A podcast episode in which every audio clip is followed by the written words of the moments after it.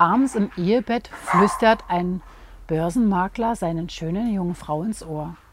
Die Aktien steigen, der Kurs ist fest, sie regelt sich. Nein, die Börse bleibt heute geschlossen. Missmutig dreht er sich auf die Seite, aber seine Frau lässt sich die Sache noch einmal durch den Kopf gehen und sagte, Schatz, die Börse hat ihre Pforten doch nicht geöffnet. Ich nehme die Aktien zu Höchstwert. Zu spät, knurrte der Makler. Ich habe sie schon unter der Hand verschleudert.